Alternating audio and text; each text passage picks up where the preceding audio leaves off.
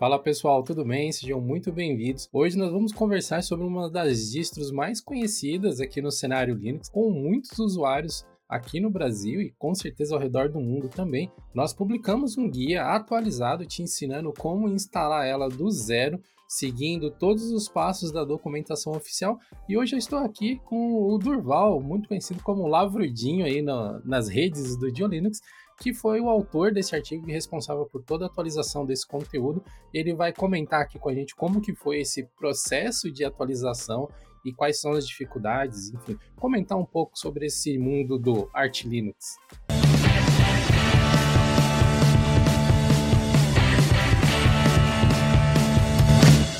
Esse episódio do Geocache tem o apoio do FinLink, que é um software que te permite compartilhar aplicações de um servidor Linux para diversos outros sistemas operacionais. E uma coisa muito interessante do FinLink é que ele pode ser acessado através de qualquer navegador em qualquer sistema operacional. Então, se você tem uma aplicação compartilhada, você não necessariamente precisa instalar um cliente na sua máquina. Existe um cliente web para você utilizar diretamente do navegador tornando possível que você acesse as suas aplicações Linux até mesmo do seu smartphone. Então, clique no link que vai estar na descrição desse episódio e conheça mais sobre o FinLink e como ele pode ajudar a simplificar a sua infra de TI. Se você vivia sofrendo para instalar o Arch Linux, saiba que o Durval Lavrudinho acabou de resolver o seu problema. Foi postado hoje no fórum. Se você está escutando esse geocache na quarta-feira, então foi na segunda-feira passada, foi postado um artigo passo a passo ensinando como você pode instalar o Arch Linux seguindo rigidamente todos os passos que a ArchWiki recomenda. Então você vai instalar um art de verdade, não vai ser script, não vai ser aquelas GUIs, né? Aquelas GUIs com personalização que depois vai te gerar problema para você conseguir suporte, né, comunidade quando você for pesquisar. Durval, fala pra gente aí como que foi esse, esse processo? Foi muito desafiador atualizar esse conteúdo do, da instalação, seguindo a ArtWiki? Opa, e aí pessoal, tudo beleza com vocês? É, eu acho que a parte mais complicada para você criar um tutorial de, de instalação do Arch Linux é que existem coisas, por exemplo, que na minha instalação pessoal eu não utilizo, que é, por exemplo, configurar o Wi-Fi no início. Então, eu tenho que ir testando coisa por coisa que eu não faço para ver se está funcionando. E a parte da, das interfaces gráficas também é bem complicadinho, porque eu tenho que, que criar a base, eu tenho que instalar a base do Arch Linux, depois eu tenho que clonar essa base, se for numa máquina virtual como eu fiz, eu clonei a base, aí instalei o XFCE, por exemplo. Eu tive que clonar a base de novo para instalar o GNOME. E assim, para até instalar todas as, as interfaces gráficas ali que tem no, no tutorial. Então é bem, é bem chatinho por causa disso, por causa da questão dos testes. Às vezes tu faz um teste, não funciona na máquina virtual, você testa na, na máquina real, funciona. Então até você ter certeza que está 100%, é, é chatinho por causa disso. Ter certeza que tá tudo funcionando 100% para todo mundo, né? Porque não adianta só tá funcionando para mim. Posso dizer que acompanhei esse processo desde o começo, né? Então, desde quando a gente definiu essa pauta, sei lá, quase 20 dias atrás. Esse artigo ele já tinha uma versão anterior que tinha sido escrito pelo Jonathan já estava no blog lá, acho que há pouco mais de um ano, talvez, e já estava bastante completo. Mas como a gente observa que tem essa dúvida recorrente, né, sobre a instalação do Arch Linux, porque é um processo meio assustador, né, para quem nunca fez. Eu mesmo sou usuário de Debian desde sempre. Eu instalo Debian de olho fechado, enfim, eu não preciso nem olhar para o monitor mais para instalar Debian. Mas no Art eu ficava meio assim, hum, será que vai dar certo? Será que se eu fizer isso aqui vai funcionar? E eu posso dizer que eu servi de cobaia para esse tutorial. Eu segui o tutorial do zero, tanto na máquina virtual quanto no meu desktop, e funcionou perfeitamente. Então eu estou aqui de testemunha. E cara, eu achei bastante bacana, porque eu, ten... eu já havia tentado instalar o, o Art seguindo a ArtWiki, que é bastante completa. Mas a ArtWiki, na minha opinião, ela pressupõe que você já sabe algumas coisas para você poder instalar ele. Então ele chega lá, ah, ative o seu Wi-Fi. Ah, legal, isso eu não sei como é que ativa o meu Wi-Fi. O que eu vou fazer? ah, formate e particione, seu, particione e formate seu disco. Ah, legal. Cara, como é que eu faço isso? Até que nessa parte das partições, eles dão umas dicas um pouco mais detalhadas, tal, mas mesmo assim ainda é vago. E no tutorial você foi bem mais específico, né? Mais, bem mais detalhado, explicando para as pessoas quais são os passos, né? Como que, que você. Quais foram os caminhos que você foi testando? Você chegou a conversar com alguém para tirar dúvidas? Ou ver quais eram as principais dúvidas que as pessoas tinham para poder instalar o Arch Linux? É perfeitamente isso. Tem até uns usuários de arte que eles que eles ficam meio chateados quando a gente faz esse tipo de, de tutorial de instalação do Art, justamente pelo fato dele estar tá sempre em movimento, né? Ele tá, principalmente o processo de instalação, tá sempre mudando, de vez em quando muda um negócio, muda, muda um negocinho ali, outro aqui. E tem gente que fica meio chateada porque eles dizem que a única forma para eles é instalar o Art através do guia oficial de instalação. Só que foi como você bem falou. Lá, às vezes, a linguagem também, por ser tudo em inglês, assim, às vezes a tradução não fica 100%. Quem tá iniciando mesmo, assim, no, no Artlink pode acabar se perdendo nessa, nessa parte. Então, a intenção de criar um tutorial de instalação, assim, pro, no, no Linux é para facilitar, para facilitar a linguagem, para fazer até, às vezes, um processo diferente do que está na Wiki, que parece ser mais fácil para o usuário mais iniciante. E assim que saiu esse processo de, de instalação. A primeira vez que eu instalei o Art foi através da, da Wii. Só que conforme eu fui, fui instalando mais vezes, fui vendo tutorial de outras pessoas, outras pessoas instalando o Art Linux, eu fui pegando alguns atalhos, alguns jeitos mais fáceis de, de fazer determinada coisa no processo de instalação. E aí eu mesclei isso tudo para chegar no meu processo de instalação, que acabou indo lá pro nosso tutorial que a gente, que a gente escreveu. Foi wiki pura, só que às vezes com, uns detalhezinhos diferentes que eu fiz para facilitar mesmo para quem tá chegando. Que essa abordagem que você adotou é muito bacana, é muito boa. Porque eu tô longe de ser um usuário leigo, né, de instalação de sistema operacional, mas mesmo assim, algumas coisas na na Art eu fiquei pensando, tá, mas o que, que exatamente eles querem dizer nesse pedaço aqui? E no tutorial a gente tomou cuidado, né? Você tomou cuidado de ser bem claro nas instruções, ser bem específico. Eu acho isso bacana. Eu entendo que o arte tem um foco em uma coisa, ele tem um foco que você monte o sistema do jeito que você quiser, que você tenha né, o conhecimento para fazer isso e a distribuição entra com te entregar as ferramentas. O que você quiser fazer provavelmente vai funcionar no arte, mas você precisa saber fazer. Não vai ser a disso que vai falar, ó, clica nesse botão aqui que vai acontecer esse negócio que você quer. E, e de certa forma, nesse artigo a gente conseguiu chegar num caminho mais simples para quebrar as barreiras iniciais. E a partir dali, realmente é aprendizado do usuário, convivendo com a distro e tal. Por exemplo, eu tenho um script de instalação do meu Debian, né, que é o que eu utilizo aqui. Tem 3, 4 comandos do apt, uns 3, 4 comandos de Flatpak que instala meu sistema todo, né? Então eu faço isso, sei lá, em 20 minutos. Aí depois que eu instalei o Arch Linux aqui, eu passei, sei lá, umas 4 horas vendo qual que eram os pacotes certos, qual que era o novo nome dos pacotes, vendo o que, que tinha de dependência, o que, que tinha faltando, o que, que tinha mais. E aí eu fui customizando um novo script de instalação para poder deixar depois o arte personalizado. E, cara, eu tô bastante contente viu, com o resultado, assim, da instalação. Coisas que eu notei do arte que a gente que eu instalei aqui é que ele tem bem menos pacotes do que o Debian, que normalmente eu utilizo. O Debian que eu utilizava vinha em média assim com uns 2.400, 2.300 pacotes, fora os Flatpaks que eu instalo. E esse Arch Linux está com mais ou menos uns 1.300. E eu não estou sentindo falta de nada das coisas que eu uso, assim. Provavelmente debaixo do capô ali no sistema deve ter um monte de coisa que está fazendo falta e eu simplesmente não sei ainda. Mas em algum momento eu vou chegar até lá. E vou descobrir quando fizer falta. Mas é, é muito interessante como a, o Art, o guia de instalação do Art, se você concluir ele com todos os passos bonitinho, no final você ainda não vai ter um sistema que você pode usar. Terminar de instalar é só o começo, na verdade, né? Essa é a graça do Art, é por isso que eu gosto de usar, de usar o Art por causa disso. Porque ele, de fato, vai ter o que é necessário para você. É conforme sua demanda, igual você falou.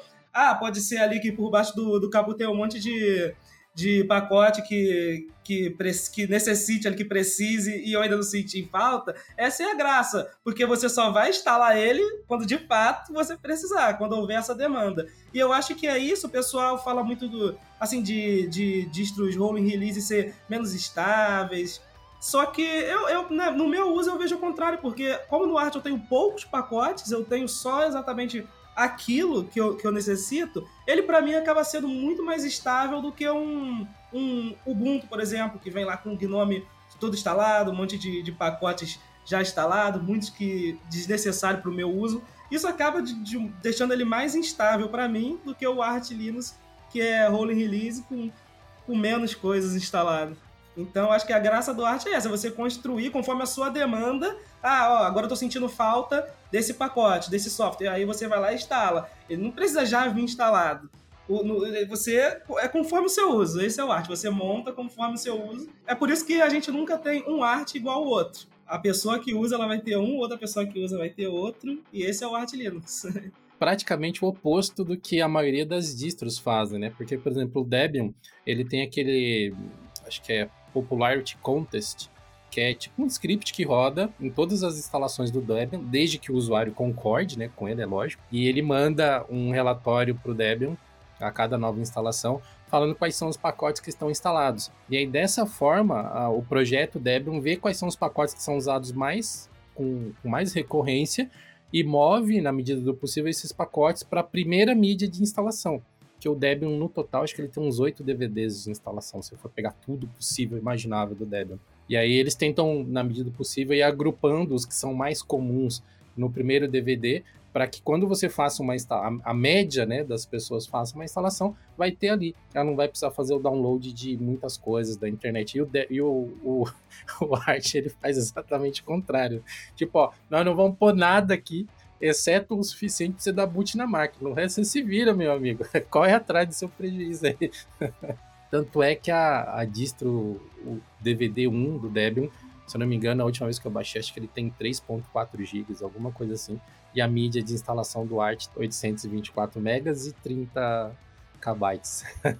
é um pouquinho diferente, né? Um pouquinho diferente. Ah, são abordagens bem diferentes, né? Até uma coisa que você citou, Durval, que eu acho que é até importante a gente abordar. A gente hoje mesmo teve uma discussão no sentido de debate, né? De troca de ideias no fórum, falando sobre a diferença entre distros que são rolling release e as que são fixed release. As pessoas confundem ainda essas coisas, e é como a gente está falando do Art, que é uma das rolling release, eu acho, mais famosas que tem, é importante a gente bater nesse martelo sempre, né, trocar essa ideia, porque rolling release não quer dizer instável, né? Rolling release não quer dizer que ah, eu instalo, nunca sei o que vai acontecer, né? Como que, que é a sua experiência como longo usuário de arte com quebras, com problemas na, na atualização? foi. De vez em quando aparece um probleminha ou outro assim, só que são coisas fáceis de resolver. Tanto que.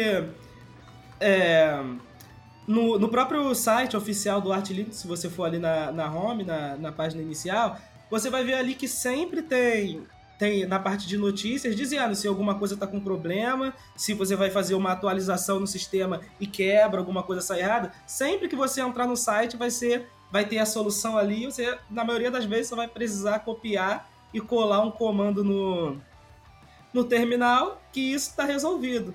E às vezes por ter poucos pacotes, instalados, só os que você precisa mesmo, dificilmente acontece um problema com o pacote que você tem.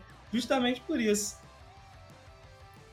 É, acho que aí fica a dica, né? Quando você for utilizar, for adotar uma nova distro, não importa qual distro seja. Se você está usando Art, se você está usando o, o Susa, né? O Suzy, que a gente chama no Brasil, mas a pronúncia deles é Susa.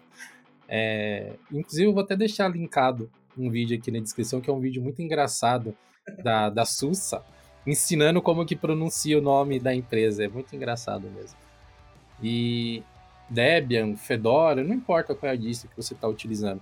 Existe uma, um, uma grande parte de conhecimento que você tem de administração do seu Linux que vai ser igual para todo mundo. Tipo, a parte de mexer no kernel não vai ter diferença de uma distro para outra. A parte de configurar, sei lá, o Gnome, o KDE, não vai ter diferença de uma distro para outra mas a parte de gerenciar pacotes terão suas particularidades. O, o package build, né, que é o que vem por debaixo do Pacman, ele tem lá uma série de características que são muito diferentes do que o, o apt faz, do que o DNF faz. Então, nós, usuários de distribuições, né, de sistemas operacionais baseados em Linux, a gente tem que tomar esse cuidado de não achar que a gente vai sentar na frente de um arte e a gente vai fazer tudo que a gente faz no Debian, que não é exatamente a mesma coisa. algumas coisas vão ter que ser adaptadas tal. E acho que essa parte de ler a ArtWiki é, é a dica de ouro, assim. Cada distribuição Linux é um sistema operacional diferente. O Ubuntu é um sistema operacional, o Debian é outro sistema operacional, o Arch é outro sistema operacional. Então, sempre que você sair de um para o outro, você, tá, você tem que ter a, a mentalidade de que você está passando para um sistema operacional diferente. Você vai ter que aprender a usar ele, você vai ter que entender para que, qual é o propósito daquele sistema. Ele não é, no Linux não é tudo igual, não é tudo igual. Cada um é um sistema operacional diferente, cada um tem um propósito e você vai precisar estudar cada um deles para entender como funciona e utilizar da, da melhor maneira possível. Como a gente faria com qualquer sistema operacional, né? Quem migra do Windows para o macOS não sai tentando dar loucamente vários comandos de Windows dentro do macOS ou vice-versa. É, exatamente. Nós, como usuários de sistemas operacionais baseados em Linux, a gente tem que ter essa, essa autocrítica até, nessa né? consciência de que a gente tem que ir um pouquinho mais de calma. Nem todos os sistemas são iguais. É, na verdade, eles raramente são iguais, mas a gente está tão acostumado com a parte de cima, só com a casquinha ali, que é a interface gráfica, as ferramentas que a gente usa, que a gente não, na verdade, não para para prestar atenção em todas as diferenças que a DISOS tem e tal. Eu acabei de lembrar que não faz muito tempo você publicou também um artigo super completo do Pacman, né? Ensinando aí como as pessoas, quais eram os principais comandos e tal. E a gente está num combo, então, né? Tanto instalar o Art quanto saber utilizar o gerenciador de pacote. Eu sempre achei o, o Pacman um, um excelente gerenciador de pacotes. Só que o, a, diferença, a principal diferença que eu vejo do Pacman para os outros gerenciadores, para a maioria dos outros gerenciadores, principalmente quem vem ali do, do, do, APT, é que ele é menos ele é menos verboso. Como é que eu posso dizer isso? Ele usa menos palavras. Você vai instalar um pacote no, usando o apt, você vai usar lá o apt, install tem toda aquela.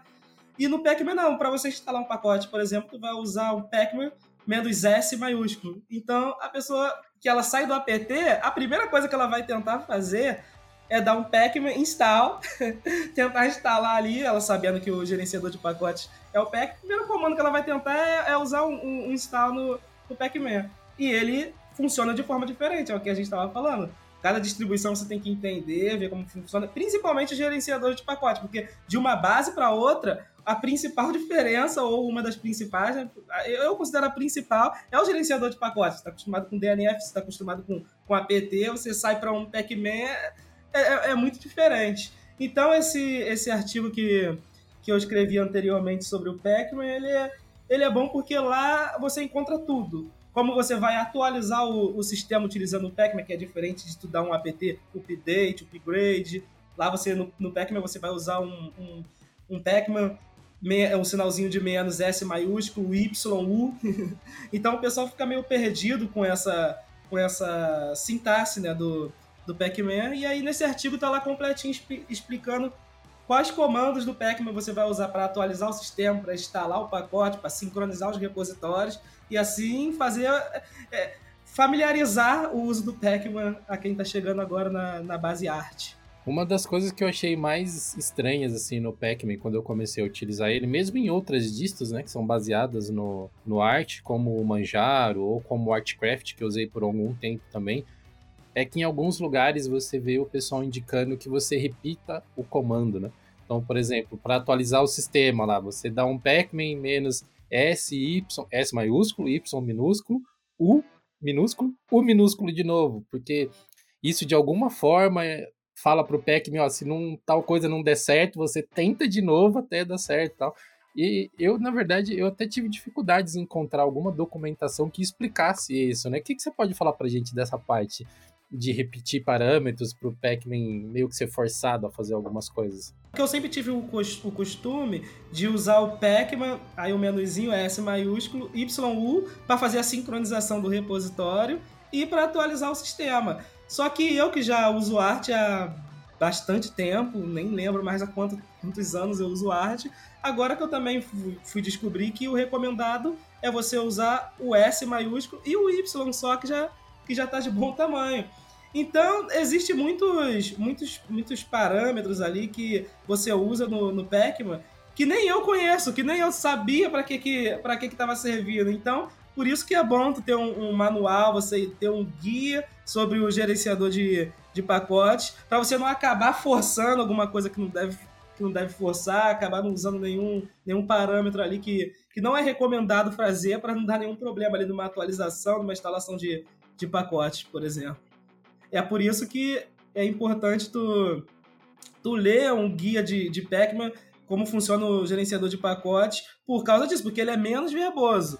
Você usando um, um gerenciador de pacote mais verboso, onde, mais verboso, onde está escrito ali um install, um force, alguma coisa assim, você entende melhor o que está acontecendo. É, eu, como usuário de outras distribuições, né, eu usei base Debian quase que a minha vida inteira, assim, quando eu chego pro, na, quando eu cheguei na base arte, eu comecei a notar várias diferencinhas, assim, que são coisas naturais dessa distro, né, desse sistema operacional, mas que eu acabei meio que estranhando, assim, né, como essa necessidade de atualizar as chaves dos repositórios de tempos em tempos. Porque no Debian você instala o Debian, depois é apt for the win, né? Você vai apt o resto da vida lá atualizando tudo.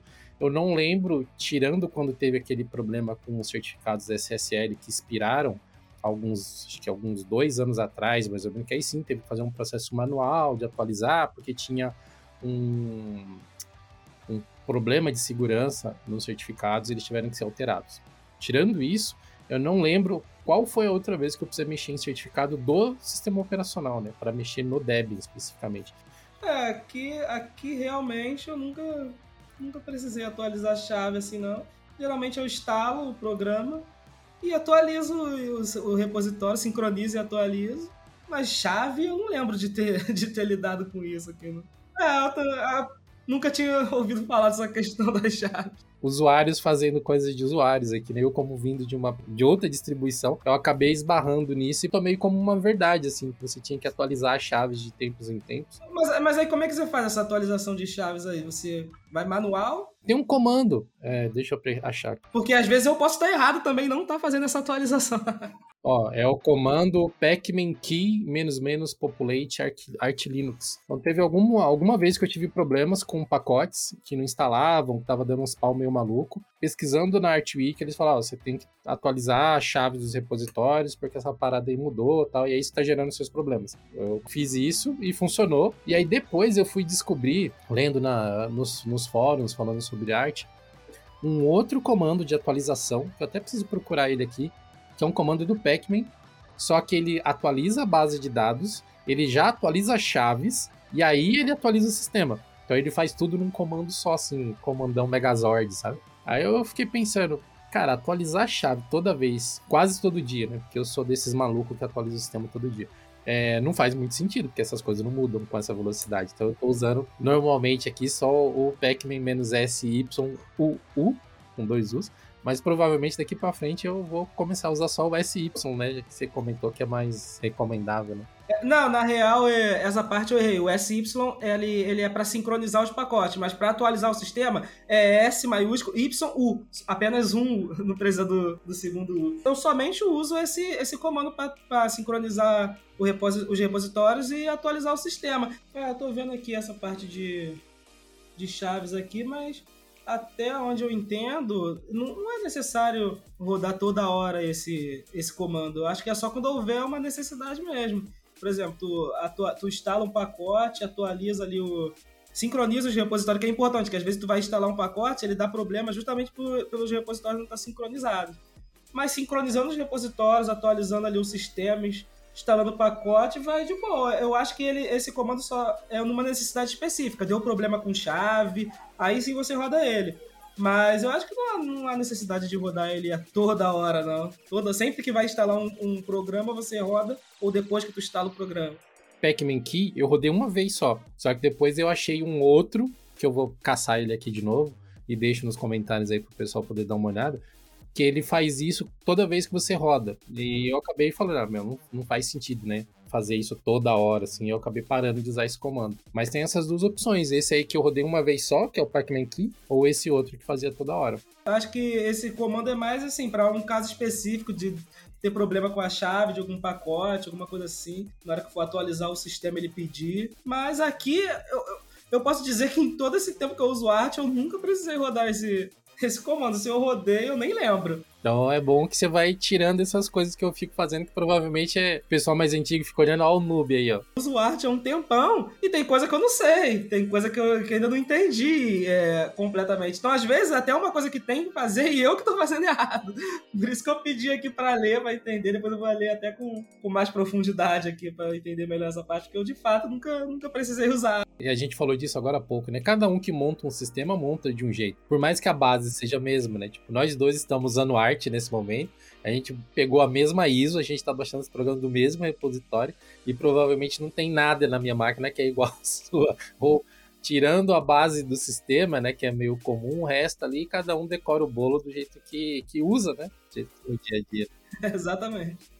Por exemplo, você comentou que você usa um TWM aí, né? Como sua interface diária. Qual é o TWM que você está usando agora, Duval? Faz bastante tempo que eu uso o i3 Gaps aqui. Eu comecei com o i3WM, é, o padrão mesmo, só que aí depois eu descobri que existia esse fork, que é o i3 Gaps, que ele adiciona lacunas e alguns outros recursos lá. Mas o que me interessa mesmo é, é, são as lacunas, que eu acho que fica mais, mais limpo o, o desktop, mais divididinho certinho. Eu não gosto muito do, o, do i3WM padrão, por exemplo, que ele, que ele é colado, as janelas são coladas uma na outra. Eu, eu, eu não gosto muito desse. Eu prefiro um, uma lacuninha, um espacinho. Aí faz um bom tempo que eu venho utilizando o i3 Gaps assim, aqui. E é só o i3 que eu, que eu utilizei. Eu ainda não, não testei, ainda não experimentei outros, outros styling aqui. E é até bom, né, fazer isso. Mas o que eu venho usando mesmo é o i3 Gaps. Testei há, há uma semana atrás, mais ou menos. Eu passei alguns dias utilizando o BSP-WM no Art especificamente, né? Eu até aproveitei os conhecimentos do William lá, que é moderador do fórum, né? No fórum vocês vão reconhecê-lo como The Space. É, ele é utilizador de TWM também, ele já postou vários tutoriais no nosso fórum ensinando como configurar TWMs no Ubuntu, no Pop OS, no Debian. Ele tem uma série de tutoriais bem bacanas mesmo. E eu aproveitei um pouquinho do, dos scripts que ele compartilhou para configurar o BSP-WM no, no Art e ficou muito bom, assim, em termos de funcionalidade de janela, otimização de recursos, sabe? A janela já abre no lugar certo, você não precisa ficar arrastando. Ela já abre do tamanho que ela tem que abrir. Cara, e isso eu achei fantástico. O problema é que eu trabalho com coisas gráficas, eu trabalho com mouse o tempo inteiro. Eu tô conectando e desconectando microfone, câmera, essas coisas do computador o tempo inteiro.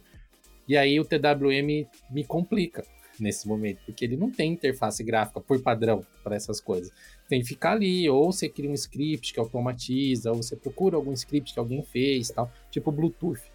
Meu, eu tô, sei lá, toda hora eu tô conectando um fone diferente, ou conectando celular, ou conectando algum, alguma coisa no, no computador para trocar informação, né? E isso é algo que eu senti falta, assim, que os TWMs eles não facilitam sua vida. Eles são tipo arte nisso, né? Ah, tá lá. Se você quiser fazer funcionar, você vai conseguir, mas você tem que saber fazer a parada. Não vai estar tá pronto para você fazer, não. É, aqui eu não tenho muito, muito esse problema assim, porque eu quase não, não lido assim muito igual você. É, com o microfone é aquilo, né? É, cada um tem a sua demanda. Às vezes você quer usar uma, uma interface gráfica, assim, um, um gerenciador de janelas lado a lado, igual a gente está falando mas nem sempre ele, ele, ele é feito para você. É de acordo com a sua necessidade. Você experimenta, ah, tô tendo dificuldade. Deixa eu ver aqui se tem alguma, alguma solução para isso. Pô, a solução é muito difícil de implementar, ou então não existe uma, uma solução para essa minha demanda. Aí você procura outra interface, assim você vai experimentando a, a, até chegar na que, na que atende todas as suas demandas. Não adianta tu querer forçar, ah, eu quero usar um, um gerenciador de janela lado a lado, porque o pessoal fala que, que é coisa de usuário avançado. Não adianta, porque às vezes não é para você. E usar um gerenciador de janela lado a lado, usar uma determinada distribuição Linux, não tem nada a ver com você ser um usuário mais ou menos avançado. E você tocou num ponto que é muito bom mesmo. Às vezes a gente encara utilizar uma determinada distribuição ou utilizar um sistema operacional, qualquer que seja, como uma forma de nos diferenciar do resto das pessoas, né? Falar, não, eu sou top das galáxias aqui em, em Linux, então eu vou usar o Arch, vou usar o Gentoo, vou ficar compilando cada pacote que eu quero usar tal. E por mais que para muitas pessoas façam sentido utilizar, né? seja, seja algo até coerente, usar dessa forma, porque elas realmente têm a necessidade de fazer isso, para algumas pessoas, para vasta maioria das pessoas, não faz o menor sentido. Tipo, para que, que eu vou instalar um GameTool no PC da minha mãe, entendeu? Que ela só usa para entrar no Facebook e para ver vídeo no YouTube, sabe? Ô mãe, ó, precisa atualizar o Firefox aí, ó. Ah, liga a máquina aí, deixa compilando e amanhã a senhora me liga, sabe? É exatamente isso. Cada, cada distribuição, até mesmo a interface gráfica que a gente estava conversando agora, cada uma ela, ela atinge ali uma, uma certa demanda.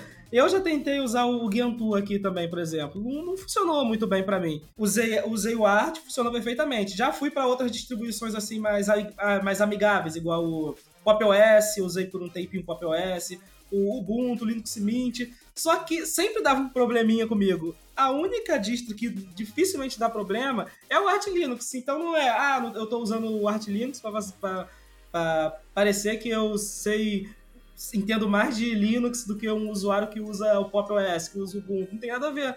Tem nada a ver isso. Eu uso o Arch porque é a distribuição que simplesmente funciona para mim. Assim como para outras pessoas o Ubuntu é que funciona, o Gentoo é que funciona, o Arch é que funciona para mim. Isso não tem nada a ver com ser um usuário mais ou menos avançado. Esse é um aprendizado que é importante que a gente tenha. Meu, a gente lida com comunidade de software livre em diversos locais diferentes. No YouTube, no nosso fórum, nas redes sociais, por e-mail. A gente está sempre trocando ideia com o pessoal. E muitas vezes existe uma certa hostilidade até né, entre os usuários, porque ah, você usa essa distro aí de clique-clique, janelinhas, ah, cheio de bloat. Uma coisa que eu vejo as pessoas falando com alguma frequência, assim, que, cara, me parte o coração quando eu escuto um usuário de Linux falando isso, é chamando os outros de empurrador de mouse. Eu acho isso uma falta de respeito de um nível assim absurdo, cara. E me fere ainda mais quando eu vejo membros da comunidade fazendo isso, membros da nossa comunidade, né, desse grupo que a gente construiu ao redor do conteúdo do Dio Linux e tal. Porque não é esse tipo de comportamento que a gente espera incentivar nas pessoas. A gente, cada um da equipe usa uma distribuição diferente, um sistema operacional diferente. Hoje a gente tem o Raul usando Mac, a gente tem o Carlos usando Windows, o Gedi usa Fedora, você tá no Art. Eu estou Art nesse momento, mas até algum até um pouco tempo atrás eu tava no, no Debian. Jonathan usa Pop OS e a Luana, se eu não me engano, ela tá no Linux Mint ou ela já foi migrada pro Pop OS. Mas enfim, cada um na sua distro e não faz diferença. Não tem um, um controle assim, sabe? De manhã chega todo mundo no Slack lá para trabalhar. Ô, Duval, qual disso você tá rodando aí? Não, não, cara, essa aí não pode não, porque essa aí, tipo, vai pegar mal pra gente se você utilizar. Tira essa aí, boa parte. Não, pessoas, vocês estão nos ouvindo aí, é, tirem essa, tirem essa, isso da mente e do coraçãozinho de vocês. Utilizar uma, uma distribuição diferente ou qualquer coisa, um software diferente, não distingue as pessoas. O que ela faz com esse software, o que ela faz com essa distribuição é que distingue. Se você utiliza essas ferramentas, que no final de contas os softwares são apenas ferramentas. Se você utiliza esses softwares para o bem das pessoas, para agregar na vida das pessoas, você está fazendo bem, está sendo bacana, está ajudando o, o, mundo a evoluir, mesmo que seja no seu microcosmos ali, sabe, naquela região de, de influência pequenininha, quando a gente compara com o mundo como um todo. Então vamos vamos tirar um pouco esse, esse ar de superioridade que muitas vezes a gente que tem um pouco mais de conhecimento de tecnologia é, coloca para cima dos outros que são mais iniciantes e vamos espalhar sempre boas vibrações. Os sistemas operacionais são ferramentas e se você estiver conseguindo fazer o seu trabalho, independentemente do sistema, do, da distribuição, do sistema operacional que você esteja usando, é nela que você tem que ficar, é nesse sistema, nessa distribuição. A que te ajuda a fazer o, o seu trabalho e não a que te atrapalha, só para parecer um superior, para parecer um usuário mais avançado e tá lá não conseguindo fazer o trabalho direito porque tá usando uma distribuição que tá mais te atrapalhando do que te ajudando.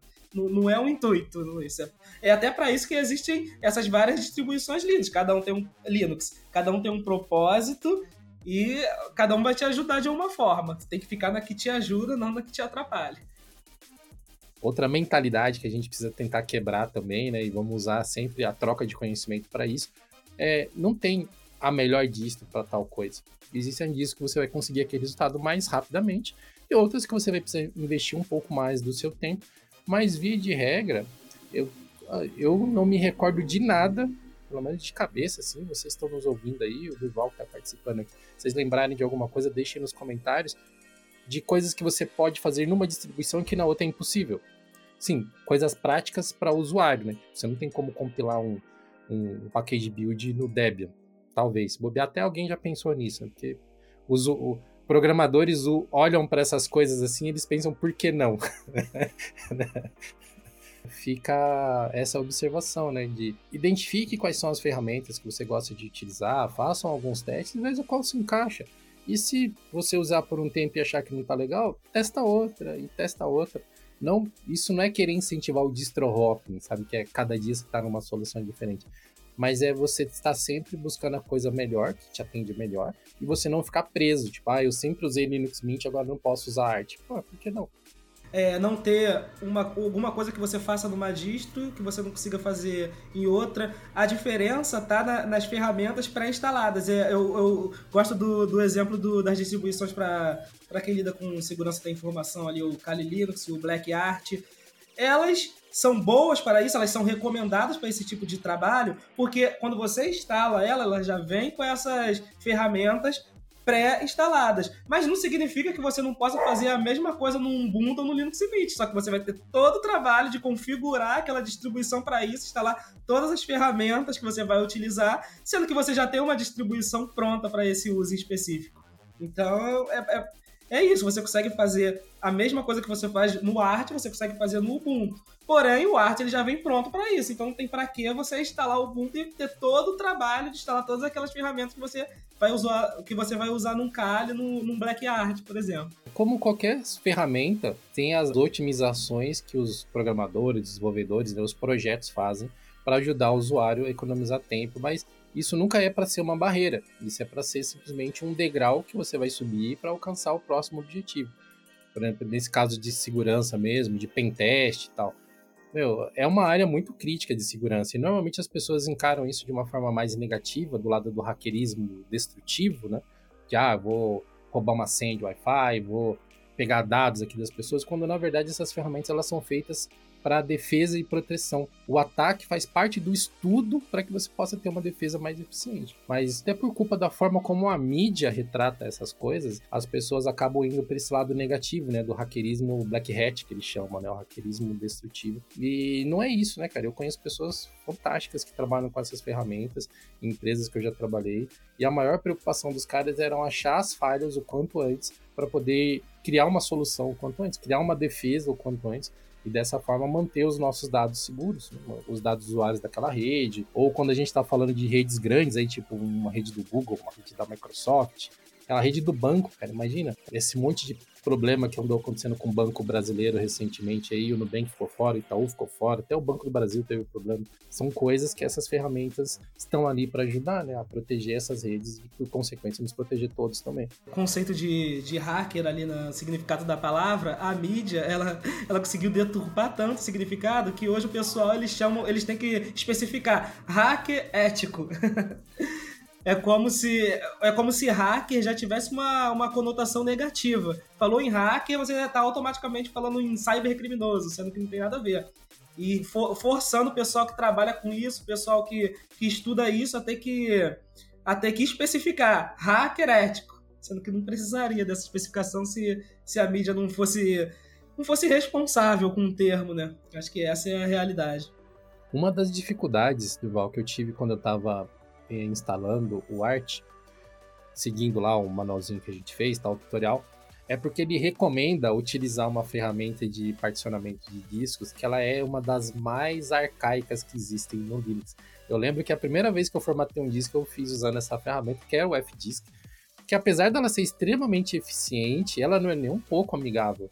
E tem outras ferramentas já muito mais práticas, quase gráficas, que você pode usar no terminal, né? tipo o CFDisk, você faz alguma ideia? Você já viu algum comentário por que, que o pessoal do Art não, não atualiza essas ferramentas para utilizar essas ferramentas mais gráficas para ajudar? Ou já é mais uma barreira assim, ó, se você não consegue nem fazer isso aqui, amigo, talvez você não devesse estar utilizando essa distro? Mas eu acho que eles que eles usam o, o Fdisk direto, porque eu acho que é mais é mais rápido Eu acho que tu ganha um tempo se você usar o, F-Disk, tu consegue ali combinar comandos, fazer uma coisa ao mesmo tempo que você faz a outra. Ao mesmo tempo, não. Tu, com um comando só, tu consegue fazer mais de uma coisa. Dif diferente, por exemplo, do, do CF-Disk, né? Que você vai ter que clicar lá no, na sua partição, depois você vai ter que ir lá embaixo do tipo, você escrevendo isso direto na linha do comando acaba sendo mais rápido, mais, mais produtivo, né? Mas em compensação, isso demanda um conhecimento.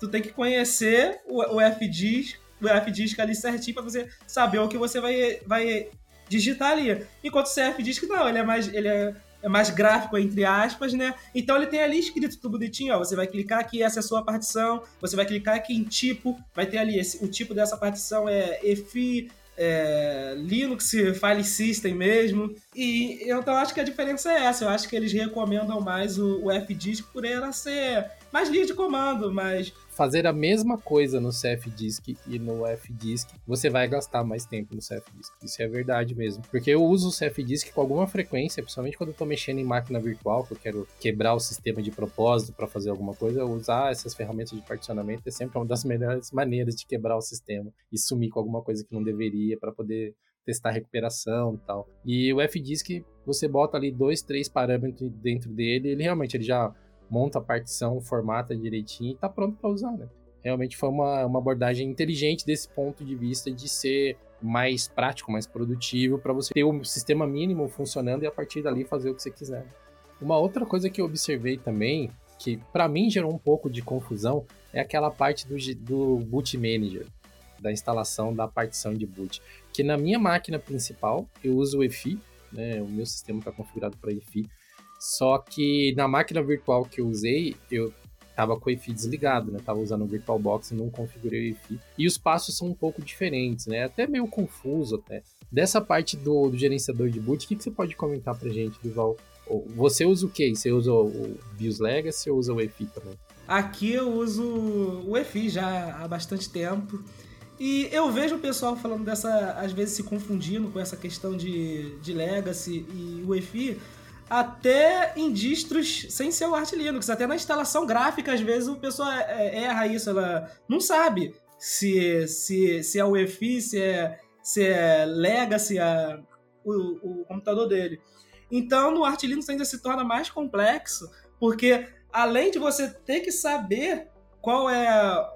Se, se, se o seu computador ele utiliza o EFI ou ele usa o, a BIOS Legacy, né? Começa antes de você instalar o, o bootloader de fato, né? Porque você precisa criar antes uma partição diferente se for para o EFI e outra se for para BIOS Legacy. Além disso, você ainda vai ter que criar um diretório a mais, se for o EFI. For Legacy, tu cria só o, o barra MNT barra boot. Se você for, for o EFI, tu vai ter que criar, além do barra boot, o barra EFI.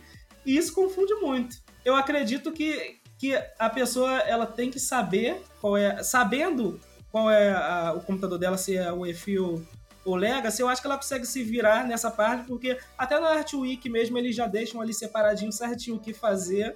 Então eu acho que a dificuldade mesmo para quem está iniciando assim é saber se ela precisa usar o EFI ou se ela precisa usar o.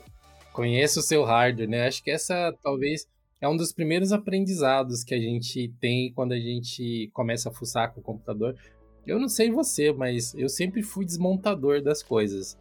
Nem sempre eu conseguia montar com a mesma quantidade de peças, mas geralmente funcionava de novo. E eu me lembro que o primeiro computador que eu comprei assim, foi um, um K6, K6 II, eu acho, da AMD, um processador antiguíssimo, concorrente do Pentium 100 naquela época. Não era nem Pentium MMX ainda, era só Pentium 100. E eu cheguei em casa com aquele negócio, tinha custado um rim, porque o computador era caro, que era desgrama. Continua sendo, na verdade, não mudou Essa parte não mudou nada. É, e aí eu cheguei em casa com aquele negócio, maior cuidado, assim, coloquei no meu quarto e tal. Aí eu vi aqueles parafusos, assim, a chave de fenda já coçou. Deixa eu abrir isso aqui, eu abri ele, fiquei lá olhando, tô morrendo de medo de encostar nas coisas e tal. Mas foi bom, assim, esse primeiro. Eu já trabalhava numa empresa com computação nessa época, né? Eu era diagramador, mas no computador da empresa não pode ficar mexendo, né? Tinha a empresa de TI lá, eu, eu só sentava lá, trabalhava, depois vinha para casa. Em casa não, eu podia desmontar e tal. E eu acho que esse é, é um dos primeiros aprendizados. Assim. Eu acho que quando o bichinho do, da TI, né, o bichinho do, do sistemas operacionais te morde, você quer saber como funciona, quer conhecer as peças e tal. Como que foi para você, Durval, essa virar um, um, mexedor de computador, assim, né? A pessoa que, que gosta, que instala o sistema operacional na sua própria máquina? Ah, eu conheci, na real, computadores por causa de um, de um vizinho meu, que ele se mudou para cá. E aí ele tinha um computador, acho que na época ainda era o Windows 98. E o pessoal gostava de, de jogar Moon Online, aqui tinha uns outros jogos, The Sims também, o pessoal jogava bastante. E eu não tinha computador, porque a condição financeira não permitia, né? Como você colocou, é muito caro até hoje, mas naquela época ainda era menos acessível ainda, né? Então eu subi na, na minha laje aqui, tinha uma janela para casa dele. Então, quando ele ia jogar alguma coisa, ele me chamava, só que não para casa dele. Eu ficava da minha laje sentado na janela, vendo ele mexer no computador. E o que, depois, acho que eu, que eu, já tinha uns 15 anos de idade, foi bem velho que eu ganhei meu, meu primeiro computador. E, e foi um positivo, né? que eu ganhei. Quando o computador chegou, ele, ele veio na época, se não me engano, foi aquele, aquele Windows que, que veio depois do, do XP. Depois do XP foi o 7 já, né? Porque não teve outro depois do XP. Então, eu acho, eu acho que foi o 7 mesmo, que eu, ele, era, ele era, pelo menos para mim, a minha experiência foi bem ruim com ele. E ele não rodava jogos. O, eu, eu gostava de jogar o Mu, o Mu Online na época e não rodava, ficava muito travado, não sei se era algum problema com, com placa de, de vídeo. E aí eu lembro que eu chamei um técnico de informática, que ele veio aqui em casa Aí ele cobrou um, um preço para formatar o computador. E, e, olha só, ele cobrou um preço para formatar o computador. Ele, eu falei que o, que o jogo não rodava, eu entendia isso, ó, o jogo não, não tá funcionando. Aí ele falou: não, isso daqui é, é a placa de vídeo, o, o problema, o drive. Então, para instalar isso, eu vou ter que te cobrar um novo valor para instalar o drive de vídeo. Então, ele cobrou um preço para formatar o computador, cobrou outro preço para instalar o drive de vídeo, o jogo jogo poder funcionar. E foi daí que eu tive aquilo, pô. Sempre que eu tiver um problema com o computador, precisar formatar, instalar alguma coisa, vou ter que pagar esse dinheirão todo para um técnico vir fazer isso. Então eu comecei a aprender, comecei a fuçar, comecei a, a, a pegar o computador para formatar, lendo tutoriais, assim, até eu aprender a instalar ali o Windows. Aí depois eu fui para o Linux, depois de um curso técnico em informática, né, que meu, o professor do curso ele recomendou a gente utilizar o Ubuntu na época e o Ubuntu não funcionava para mim de jeito nenhum, aí eu passei pro Linux Mint. Então eu comecei, eu iniciei no, no Linux pelo, pelo Linux Mint por causa disso, porque o Ubuntu não funcionava para mim. E, o, eu, e assim, foi sempre necessidade para mim, para montar o computador. O meu primeiro computador que eu montei já foi muito arriscado, né? porque foi um i7, o primeiro que eu montei. Eu já tive outros computadores, só que o vizinho aqui montava, que ele entendia, eu não entendia muito. E o primeiro que eu me arrisquei a montar foi justamente o i7, já tinha uma, uma GTX 1070, era, era uma, aquelas refrigeraçãozinha líquida, que até deu problema depois eu troquei. Então, se eu erro alguma coisa ali, olha o prejuízo que eu ia ter. E aí eu consegui montar. Antes de eu comprar o computador, eu fiquei assistindo tutoriais no YouTube, como montar o computador. E assim eu fui aprendendo. Depois, eu ainda fui pro. fiz o curso técnico também, aí, aí eu comecei a, a ter uma base melhor. Mas no início foi assim, por necessidade. Não quero pagar para fazer isso e não quero pagar para fazer aquilo. Uma coisa, Durval, que eu queria comentar contigo, que eu tive problemas aqui e eu não consegui achar uma boa solução. E aí queria que você me falasse se foi eu que fiz cagada ou o que que foi. Na hora de sincronizar o relógio, do computador seguindo lá o passo a passo de instalação, o meu relógio simplesmente não sincronizava. Eu editei tudo do jeito que estava, a internet estava funcionando, né? Porque eu já estava baixando pacotes e tal. Mas quando eu instalava, quando eu dava lá aquele HW clock menos cisto HC, eles sincronizava lá e dizia, ah, seu relógio foi sincronizado, mas ele não estava pegando o, local time que eu tinha definido lá. Você já viu isso acontecer? Foi alguma ou isso é normal, assim, só depois que ele bota a máquina que ele pega o tempo certo? Já acontecia comigo, comigo antigamente que eu rodava o comando para ele sincronizar com, a, com, com o local e ele dava esse problema da hora não ficar sincronizada.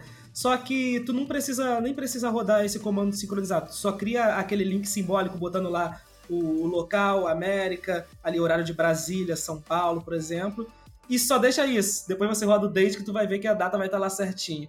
Então, tipo, tu sincronizar com, com o horário local dá esse bug aqui para mim também. Só que como só criar o link simbólico já resolve aqui, eu ainda não parei para pesquisar mais profundamente o que é que causa, o que é que tá causando esse programa quando tu tenta sincronizar o local. Só que não, não, não é essa necessidade. Se você só criar o linkzinho simbólico ali, ele já. Tu já fica com a, com a data correta, talvez ali com uns 5 minutinhos de atraso, mas nada que seja difícil arrumar depois. Bom saber que isso não é só comigo, né? Porque é uma coisa tão simples você sincronizar o relógio. Eu falei, cara, meu, eu cheguei até aqui, não é possível que daqui que essa parada não vai funcionar, mas eu falei, ah, a hora, depois eu acerto na interface gráfica também, vamos seguir, seguir o baile, né? E, e daí a instalação seguiu normalmente.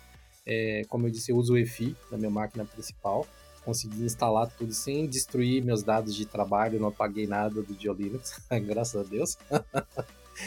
e depois sincronizei o relógio manualmente lá.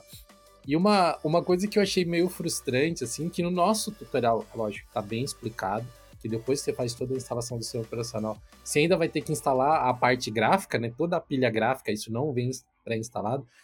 Mas quando eu liguei a máquina e dei o boot pela primeira vez, assim, eu fiquei, poxa, bem que podia, né? Já instalar alguma coisa, né? Você não ter que fazer mais esse trabalho e tal. Mas enfim, é a filosofia do arte, né? Você tem que decidir o que você quer fazer, não é o sistema, não são desenvolvedores que vão decidir por você, né? E nessa parte de interface gráfica, uma coisa que eu notei de diferença também é que eu tô muito acostumado com os metapacotes do Debian. Então você vai lá, dá um apt menos install gnome, ele baixa lá 3 milhões de pacotes.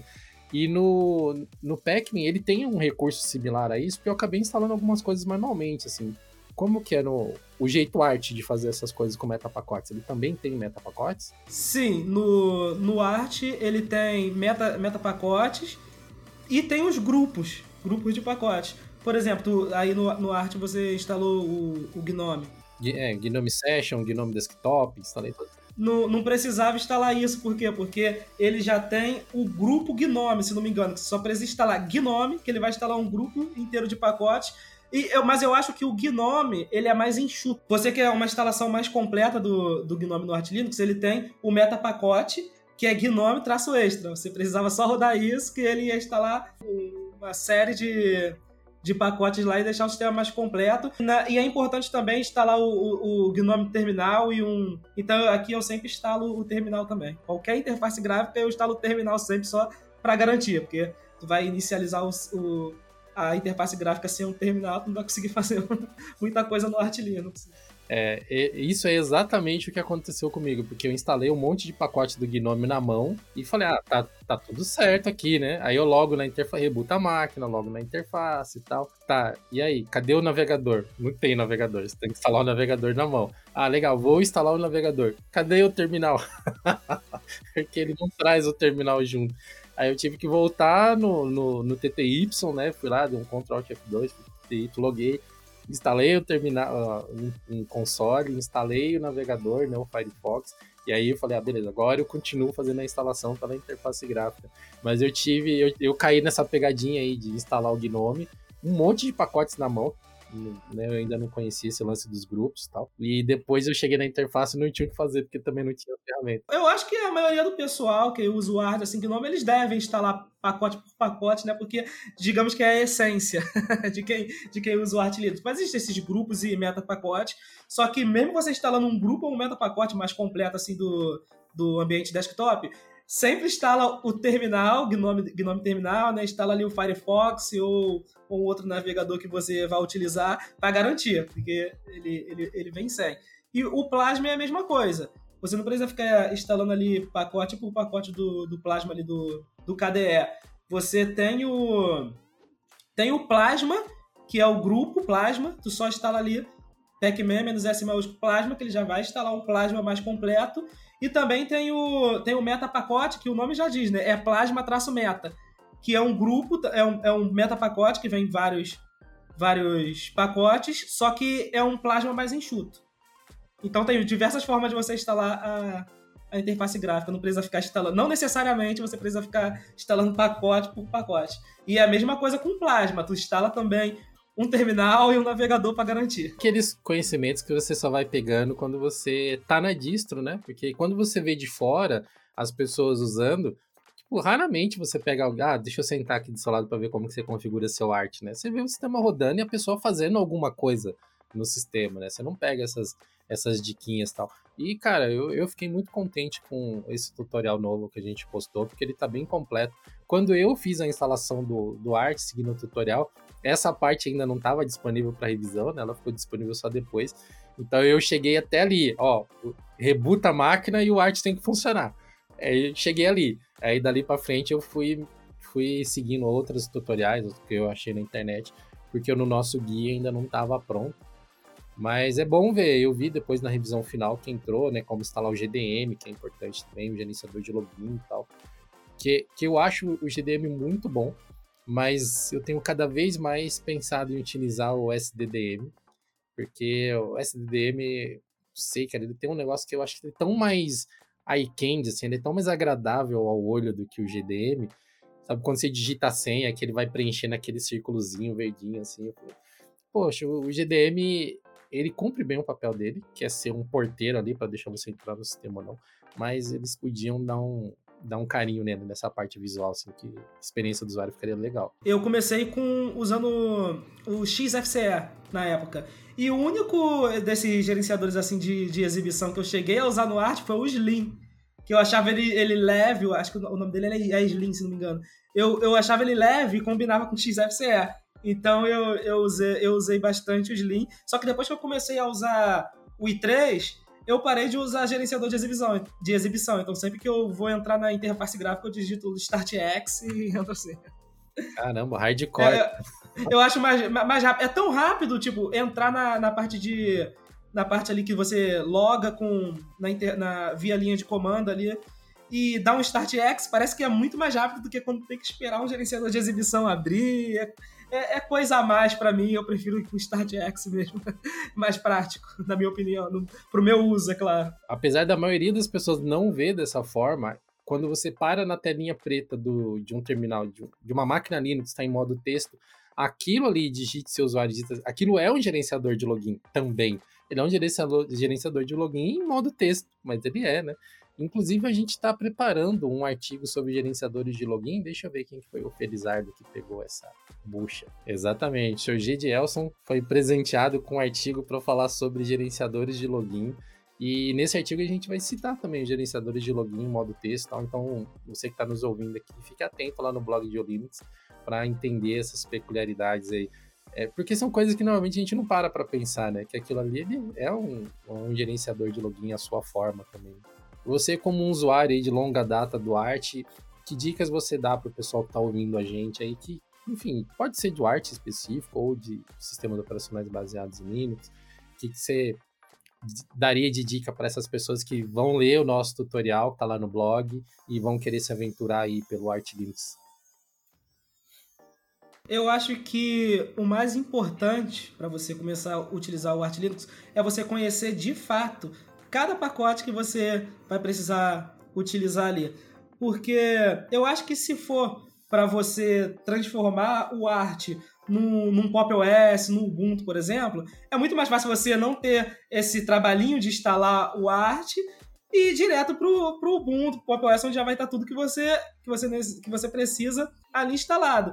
Agora, se você sabe os pacotes por pacote que você vai precisar usar é, é, essa é a essência para utilizar o Art Linux. Você está só aquilo ali que você precisa, que você vai.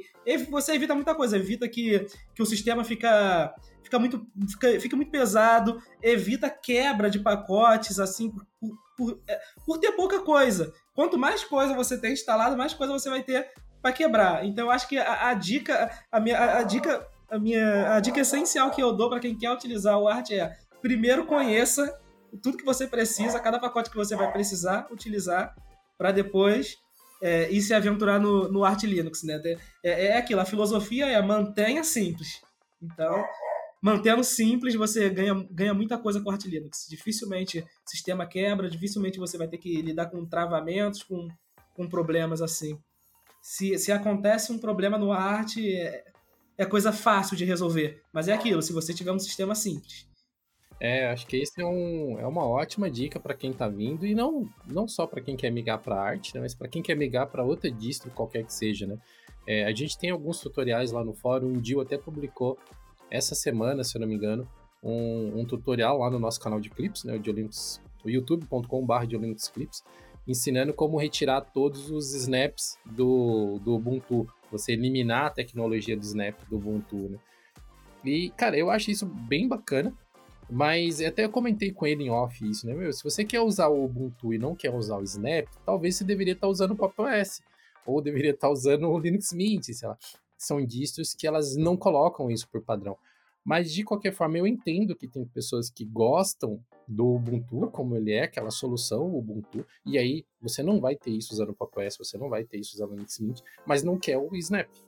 Então, tem o seu valor divulgar esse tipo de conteúdo para quem não quer utilizar a distro daquela forma, mas você tentar já estar tá na distro que melhor te atende é sempre um bom caminho, porque você vai mexer menos coisas e se você precisar de ajuda fica mais fácil.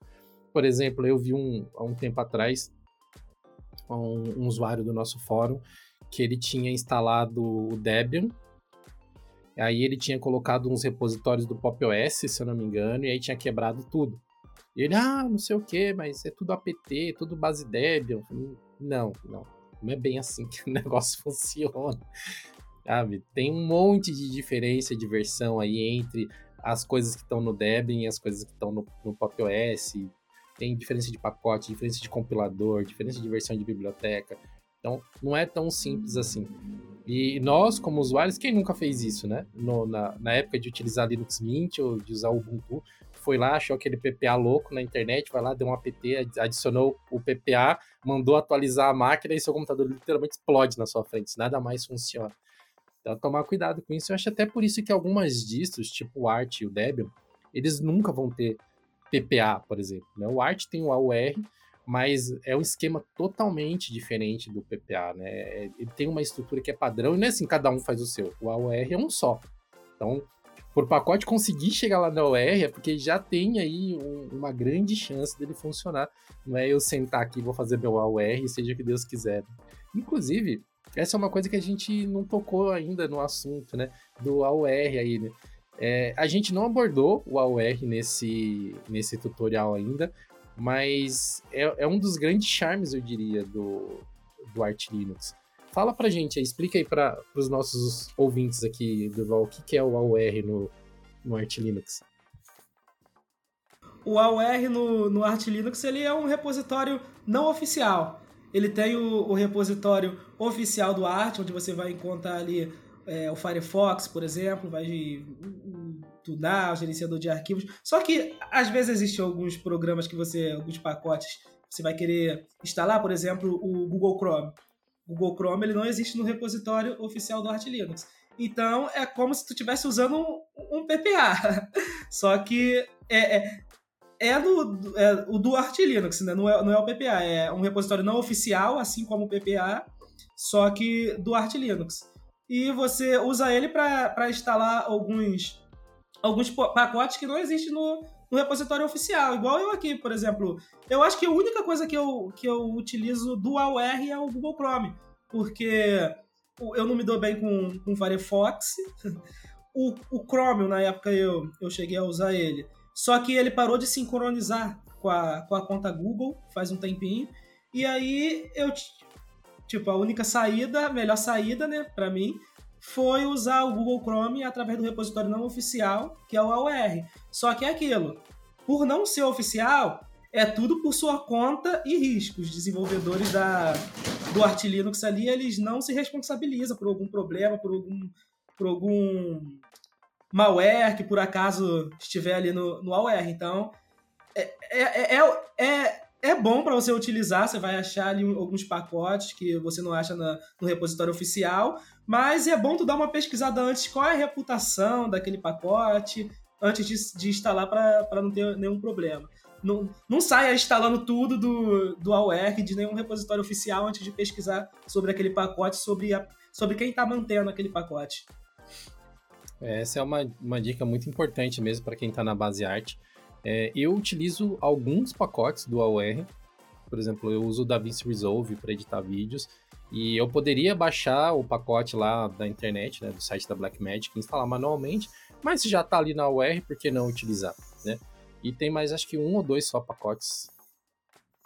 Eu não lembro de cabeça agora, mas eu acho que eu instalei pouquíssimas coisas da UR, já por ter entendimento disso, né? Tipo, uh, por mais que ele seja menos problemático do que os PPAs, né, que vêm de qualquer direção, eles ainda são pacotes mantidos pela comunidade. Então você vai achar pacotes de maior qualidade, pacotes de menor qualidade.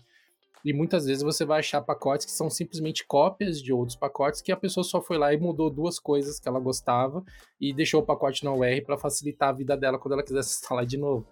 Então tem, tem isso também, realmente. Estude, tente localizar os pacotes, entender. E, e, como que a pessoa pode ver essa reputação dos pacotes da UR? Tem alguma interface gráfica? Tem algum site, sei lá, para facilitar isso? Sim, é, é só entrar no, no site oficial ali do, do Arch Linux mesmo, pesquisar ali no, no Google Arch Linux. E na, na home, ali na, na página inicial, lá em cima, na, naquela, naquele menuzinho superior, vai ter uma opção AUR. Você clica lá e ali vai ter, já vai aparecer a lista do, dos pacotes. Se você quiser procurar por um pacote em, em específico, ali no, no, cantinho no cantinho superior direito tem a barrinha de pesquisar pacotes ali. Você bota, por exemplo, Google Chrome. Aí ele vai aparecer ali o Google Chrome, vai ter várias versões ali do Google Chrome, o beta. Você quer saber sobre o pacote insta, o pacote estável, você clica ali em Google Chrome.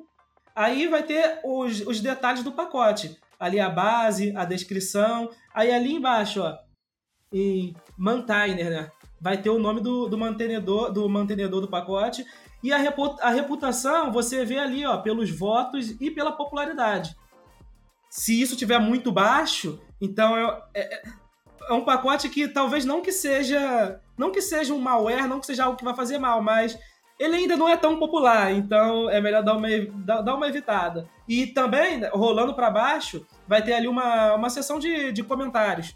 É bom ver o que as pessoas estão comentando, se o pacote está quebrado, se o pacote está funcionando. Ali eles deixam algumas dicas, ó, algumas dicas. O pacote não funcionou, então roda tal comando, faça tal coisa que o pacote funciona. Então, é pelo site oficial mesmo do, do Arch Linux, ali tu tem todas, toda a descrição de um pacote que está no, no AUR. bacana. Eu acho que isso cobre aí basicamente todos os aspectos que a gente pode abordar do, do arte nesse podcast. Né? É lógico, se nós fôssemos, fôssemos falar da distribuição assim, daria para fazer acho que uma temporada inteira do Geocast só falando do Art Linux. Mas isso aqui eu espero que sirva para você estar nos ouvindo, quebrar o gelo, ler uh, os, os, conteúdos que nós estamos postando lá no blog sobre Art Linux e sobre outras distribuições também. A gente está tentando retomar essa pegada de tutoriais, coisas práticas que ensinam você a fazer algumas coisas, a desenrolar o seu sistema operacional para você ser mais produtivo ou apresentar funcionalidades novas. A gente está trazendo bastante conteúdo de arte e de outras distribuições não muito comuns. Se, se preparem aí para começar a receber conteúdos de FreeBSD e BSDs da vida também. A gente está se preparando para isso. Então, Durval, muito obrigado pelo seu tempo de poder gravar aqui e compartilhar com a gente essa experiência de de usuário de arte, né? E também de redator desses artigos bem bacanas. Quer mandar um salve final pra galera antes da gente encerrar? Mandar uma dica final aí? É, o meu salve vai, vai ser uma dica aqui em relação ao R, que, que a gente tava falando agora ele é bom lembrar que ele não atualiza junto com os pacotes do repositório oficial. Se você rodar um Pacman lá, tracinho S maiúsculo Y, YU, ele vai atualizar os pacotes que, no, que você instalou através do repositório oficial, mas ele não vai atualizar os repositórios que você instalou via AUR. Então, para isso, tem os, os, os, os ajudantes de AUR lá, né, os AUR Helps, auxili, auxiliadores, não sei como eles chamam em português. Com eles você pode atualizar os pacotes AUR e, a, e, se você não usar um AUR Help, quiser atualizar ele manualmente, você tem que ir no diretório desse, desse pacote. Lá você vai dar um git pull para você puxar o, o, repositório atualizado e você vai rodar um make pkg-si e atualizar o pacote. Então é sempre bom lembrar, o AUR ele não atualiza junto com, com os repositórios os repositórios oficiais, junto com os pacotes do repositório oficial, e tem que lembrar sempre de atualizar o AOR também, que é mais importante ainda do que os repositórios oficiais. Boa, eu não estava fazendo isso, depois vou até dar uma olhada. Se eu não me engano, eu estou utilizando o IAI, eu não sei nem se é assim que pronuncia, né? Que é Y, a, é Y, é, que é o, o, helper do, do AUR que eu, eu, instalei aqui. Mas tem vários, né? Tem, tem um monte desse aí. Eu acho que o IAI deve ser um dos mais, é, mais comuns, talvez, acho que mais utilizados hoje em dia. Para quem está utilizando o. Qual que você utiliza aí hoje? Ou você não utiliza nenhum? Não, não, não, utilizo nenhum, eu faço manualmente mesmo. É, é tão facinho, tão rapidinho que eu. É, é menos um, um, pacote instalado. é menos um pacote que eu preciso instalar. Vou ter que pesquisar sozinho como eu atualizo meus pacotes do AUR aqui. Bom, pessoal, agradeço muito a vocês que nos acompanharam até aqui nesse podcast. Tem bastante informação sendo publicada sobre tutoriais, instalação de sistemas operacionais que fogem um pouco aos, aos sistemas operacionais comuns, né, lá no nosso blog. Então, não, não se esqueçam de visitar com frequência. Se você está usando algum agregador RS, RSS aí, não se esqueça de assinar o feed do nosso canal também. O Geocast vai ao ar toda quarta-feira, mais ou menos meio-dia. Né? Depende da, da boa vontade lá da nossa ferramenta de liberar para todos vocês, mas meio-dia pontualmente ele sempre está sendo postado lá na ferramenta. Então, muito obrigado a todos vocês. Não se esqueçam de compartilhar essas informações, esses guias, esses episódios do Geocast também com as pessoas que você conhece. Novamente, muito obrigado e nós nos vemos no próximo Geocast. Valeu!